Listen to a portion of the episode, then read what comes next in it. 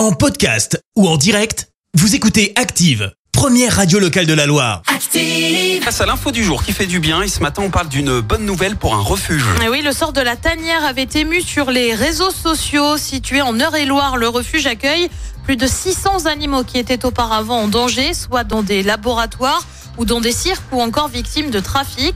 Euh, Seulement voilà, le mois dernier, les gérants ont lancé un appel à l'aide en cause des difficultés financières suite à la pandémie et la crise économique. Il fallait 2 millions d'euros aux gérants pour continuer à prendre soin des animaux. Euh, De l'argent récolté en à peine une semaine, la barre des 2 millions 5 a été franchie.